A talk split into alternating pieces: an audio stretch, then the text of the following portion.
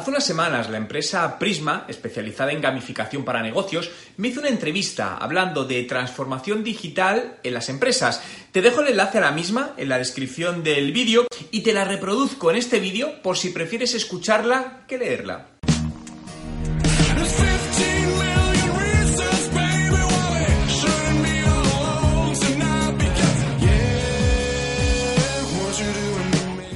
Hola emprendedores en la vida, mi nombre es Juan Merodio y bienvenido a un nuevo vídeo. Si es tu primera vez y quieres aprender todos los trucos sobre marketing digital y cómo ser un emprendedor de éxito, suscríbete a mi canal. Antes de entrar en materia, quería dar las gracias a Pulsera por la pulsera que me ha regalado, que estáis viendo aquí, y enhorabuena, ¿no? Darles la enhorabuena por crear un movimiento que apoye la vida emprendedora. Como sabéis, siempre defiendo que emprender es una filosofía de vida, así que encantado de unirme a este movimiento y si queréis vuestra pulsera podéis conseguirla en el enlace que os dejo en la descripción de este vídeo. Ahora entremos en materia con la entrevista sobre transformación digital, pero sí me gustaría destacar que la transformación digital en las empresas es un movimiento emprendedor interno que pondrá a prueba a directivos y empresarios su capacidad de emprendimiento y adaptación al cambio. Para mí esto es llevarlo al límite, ¿no? Si una empresa no se digitaliza, no va a desaparecer. Lo que sí es cierto es que una empresa que no se está digitalizando va a perder competitividad de una o de otra manera.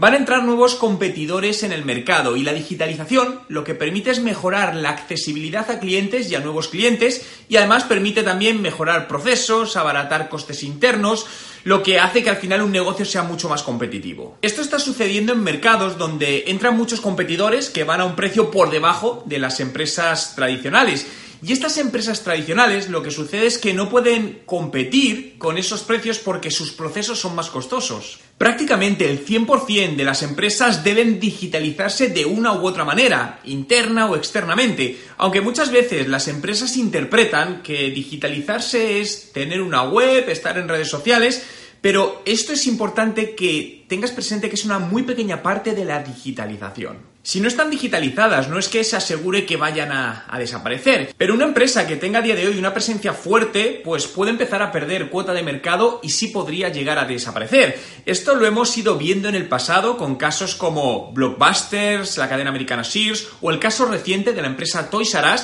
que se declaró en bancarrota por una falta de digitalización adecuada en sus procesos.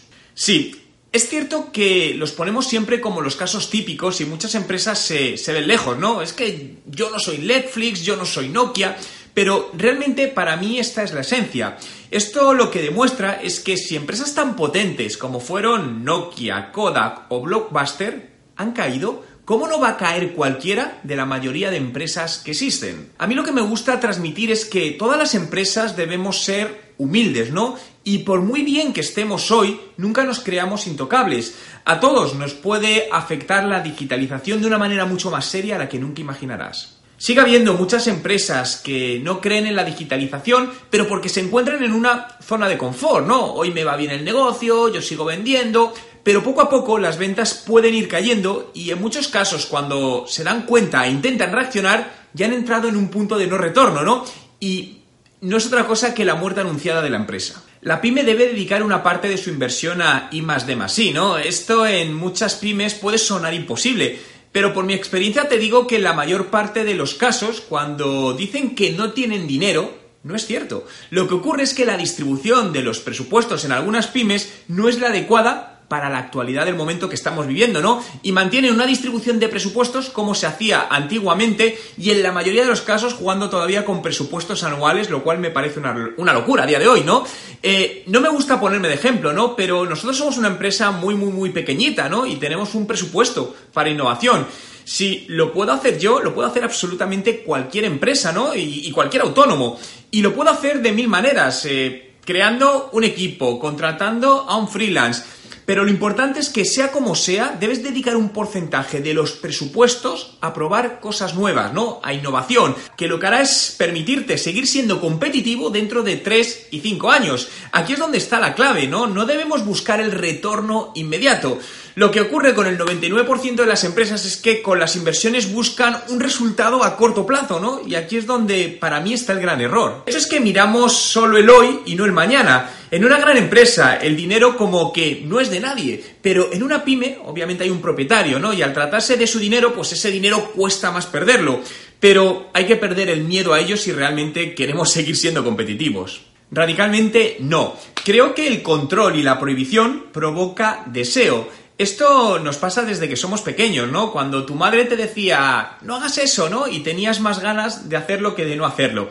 Con los empleados sucede lo mismo, no pueden convertirse en el mayor arma positiva para dar a conocer a tu empresa en, redes sociales y otros canales, pero también puede darse el caso contrario, ¿no? Eh, la pregunta es, ¿de qué depende? Para mí, básicamente, del ADN de la empresa, ¿no? De sus procesos, de su management, de su política de recursos humanos. Cuando vemos empresas con una rotación de empleados elevadísima, donde el 80% de los empleados está a disgusto, que ves que quieren irse, que están buscando otro trabajo constantemente, obviamente no van a hablar bien de la empresa. Pero el problema está en las políticas de recursos humanos dentro de la empresa, no en las redes sociales, ya que al final las redes sociales son solo un canal. Por lo tanto, si quieres que las redes sociales actúen de forma positiva en tu empresa, lo que debes hacer es cambiar el sistema de gestión y la política de recursos humanos. Las políticas de recursos humanos que tenemos, al menos en España, que es donde mejor conozco, para mí no son las mejores, ¿no? Pero cuando he trabajado con empresas de, por ejemplo, Estados Unidos o Canadá, sí he visto unas políticas de recursos humanos que yo diría excelentes, donde la prioridad es la felicidad del empleado. Y ves cómo todo esto se, se torna en productivo, ¿no? Para, para la empresa. Estoy muy de acuerdo con esta afirmación, ¿no? Creo que de algo sirve aparentarlo, pero solo en el corto plazo. Todas las empresas siempre dicen, estamos en un proceso de transformación digital y en la mayoría de los casos es una gran mentira. Simplemente están haciendo una campaña de marketing, ¿no? Ya que todas las empresas tienen que vender que se están digitalizando, porque es lo que toca ahora, ¿no? Pero cuando miras por dentro, ves que la realidad no es así, pero hay que aparentarlo. Si realmente quieres motivar a tus empleados, tienes que preocuparte por ellos, ¿no? De nada sirve desarrollar un proceso de gamificación para motivar empleados si están cabreados por el maltrato de su jefe, si están mal pagados, si tienen unas malas condiciones. Por muchas herramientas que hagas y por mucha gamificación que apliques, nunca te va a funcionar. Hay un gran consultor que, me dijo hace no mucho, eh, en muchos casos, cuando entras a una empresa para transformarla digitalmente y sabes que hay que hacer cambios, al primero que has de despedir es al que te ha contratado. Me hizo mucha gracia esta afirmación, ¿no? Aunque claro, no es posible en la mayoría de los casos. Me encanta esta pregunta porque es lo que habitualmente hago, ¿no? Les diría que lo importante es que no sean expertos en nada, pero sí tengan una visión global, ¿no? Y esas tres áreas para mí serían estrategia o innovación disruptiva, contenidos y marca personal. La estrategia disruptiva es importante por lo que por lo que hemos estado comentando antes, ¿no? Si tú quieres que en cinco años la empresa siga siendo sostenible, tienes que pensar distinto, tienes que adelantarte, ¿no? Y aquí es donde fallan muchos CEOs o directores generales de empresa porque viven para el hoy, no viven para el mañana. El contenido, por otro lado, es la esencia de cualquier pyme, de cualquier empresa, ¿no? Es lo que hará que una empresa vaya hacia adelante o vaya hacia atrás. Y la marca personal también es muy importante porque ese CEO será la cabeza de la pyme, ¿no? Y su marca personal puede convertirse en una palanca de comunicación, de marketing y de ventas brutal. En paralelo, por supuesto, a la marca de la empresa. Para mí innovar es hacer cosas distintas a lo que están haciendo los demás, ¿no? Pero no se puede innovar sin aceptar el error. Yo he sacado una métrica y he visto que en estos últimos años, de cada 10 acciones innovadoras que he realizado, hay 8 que no me han funcionado, ¿no? Y otras dos que sí. Y los resultados de esas dos, para mí, compensan los otros ocho intentos de éxito. Este, de hecho, es uno de los grandes problemas en muchas pymes, ¿no? La política del miedo. La gente tiene miedo a innovar porque sabe que si da malos resultados va a buscarse una bronca o de, de su jefe o de quien está por encima, ¿no?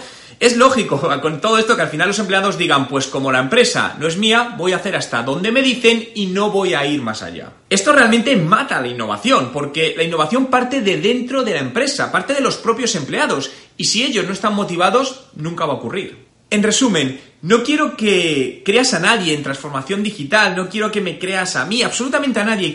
me gustaría que te fijases en datos, analiza por internet, busca absolutamente todo y verás cómo los datos demuestran que a día de hoy, si una empresa quiere seguir siendo sostenible en los próximos años, no le queda más que adaptarse y pensar de una manera totalmente diferente. Cuando hablamos de transformación digital no es porque únicamente hablemos de procesos digitales o herramientas digitales, sino es un cambio totalmente de paradigma y mentalidad empresarial.